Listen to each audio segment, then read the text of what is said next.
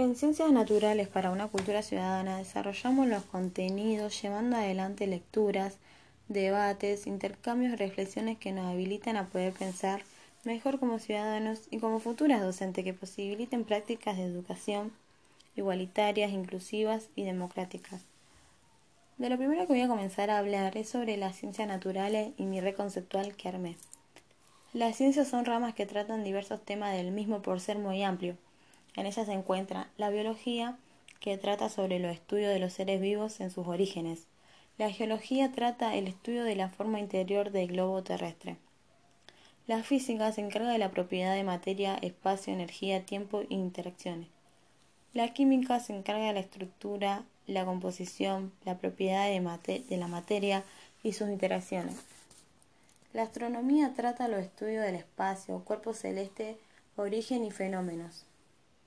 Con lo que sigue voy a hablar sobre la relación entre la ciencia y la tecnología. Un primer aspecto que debe ser considerado para comprender la relación entre la ciencia y la sociedad es analizar las complejas relaciones existentes entre la ciencia y la tecnología. Esta manera de entender la relación entre ciencia, tecnología y sociedad en la actualidad ha sido ampliamente revisada por los estudios críticos sobre la producción de conocimiento científico.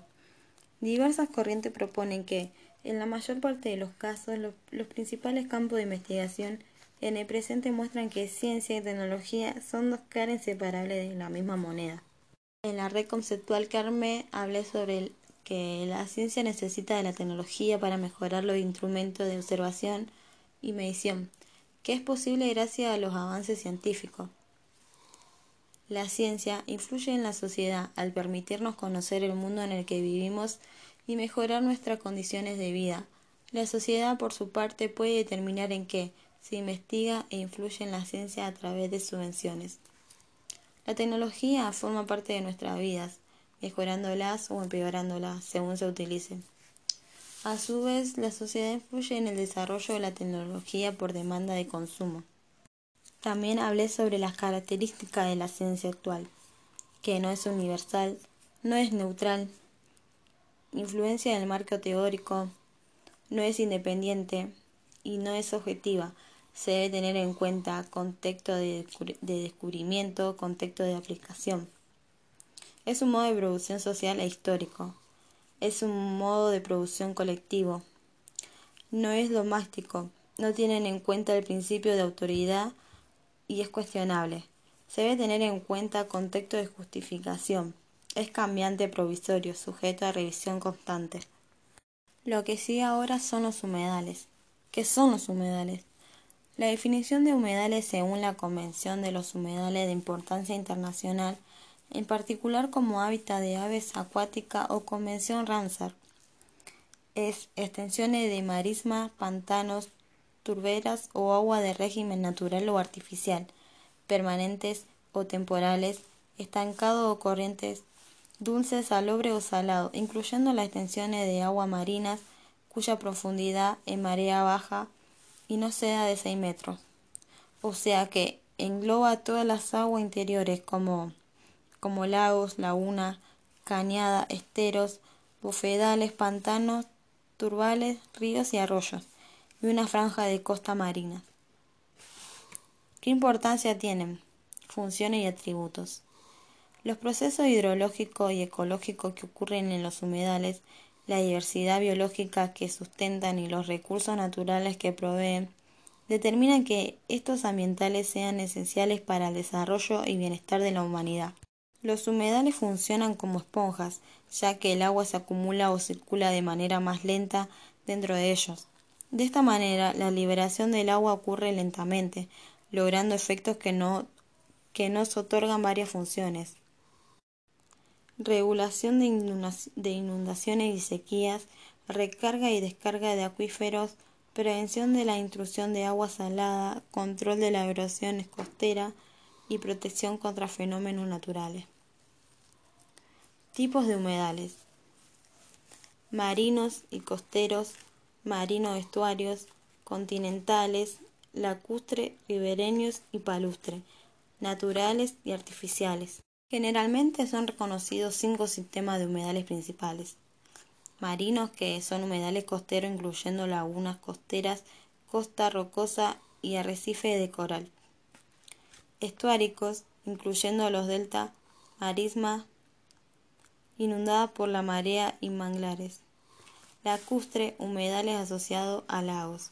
Fluviales, humedales a lo largo del río y cursos de agua. Palustres, pajonales, y pajonales pantanos y turberas.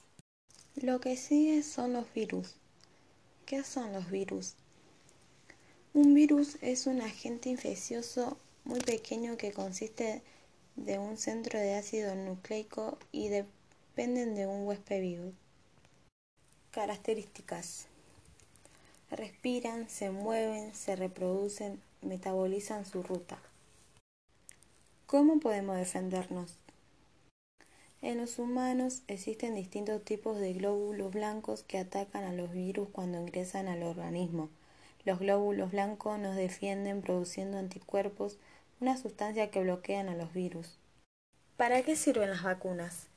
Las vacunas sirven para protegernos. Su función es generar en el organismo inmunidad frente a una determinada enfermedad, estimulando para que se, para que se produzcan anticuerpos. Para proteger ante una infección, el sistema inmune reconoce agente infeccioso y los destruye.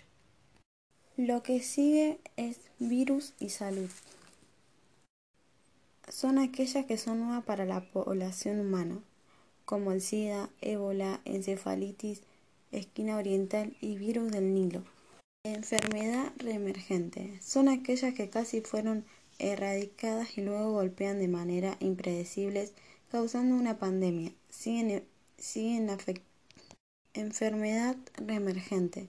Son aquellas que casi fueron erradicadas y luego golpean de manera impredecibles, causando una pandemia.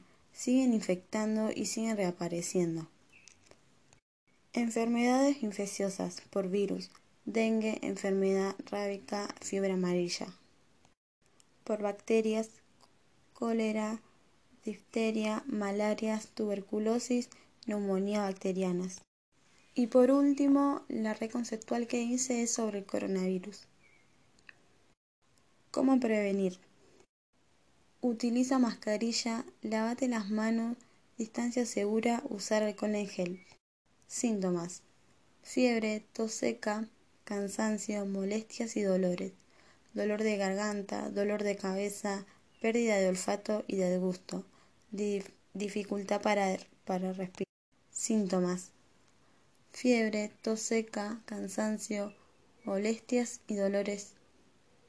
Dolor de garganta, dolor de cabeza, pérdida de olfato y del gusto, dificultad para respirar, dolor o presión en el pecho. ¿Qué es el coronavirus? Son una familia de virus que pueden causar enfermedades en animales y en humanos. En los seres humanos pueden causar infecciones respiratorias que van desde un resfrío común hasta, hasta enfermedades más graves. ¿Qué es un coronavirus? Son una familia de virus que pueden causar enfermedades en animales y en humanos.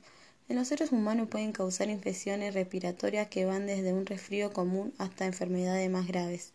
¿Se puede tratar? Las infecciones causadas por nuevos coronavirus no tienen tratamiento específico, aunque sí, aunque sí se pueden tratar los síntomas que provoca. El tratamiento de los síntomas va a depender del estado clínico de cada persona. ¿Cómo se transmite? Se transmite de una persona a otra a través de las gotas procedentes de la nariz o la boca que salen despedidas cuando la persona infectada tose, estornuda o habla, por contacto con manos, superficie u objetos contaminados.